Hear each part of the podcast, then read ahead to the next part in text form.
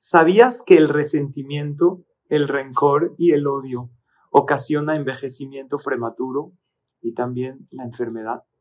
Porque disminuye tus defensas y daña tu sistema inmune.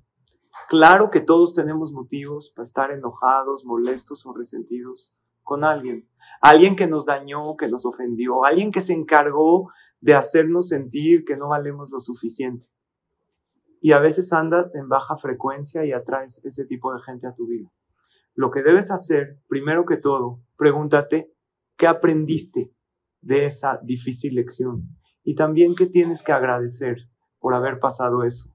Eso tan doloroso. No olvides la fe, la emuná, que Hashem todo lo manda por tu bien, incluso eso.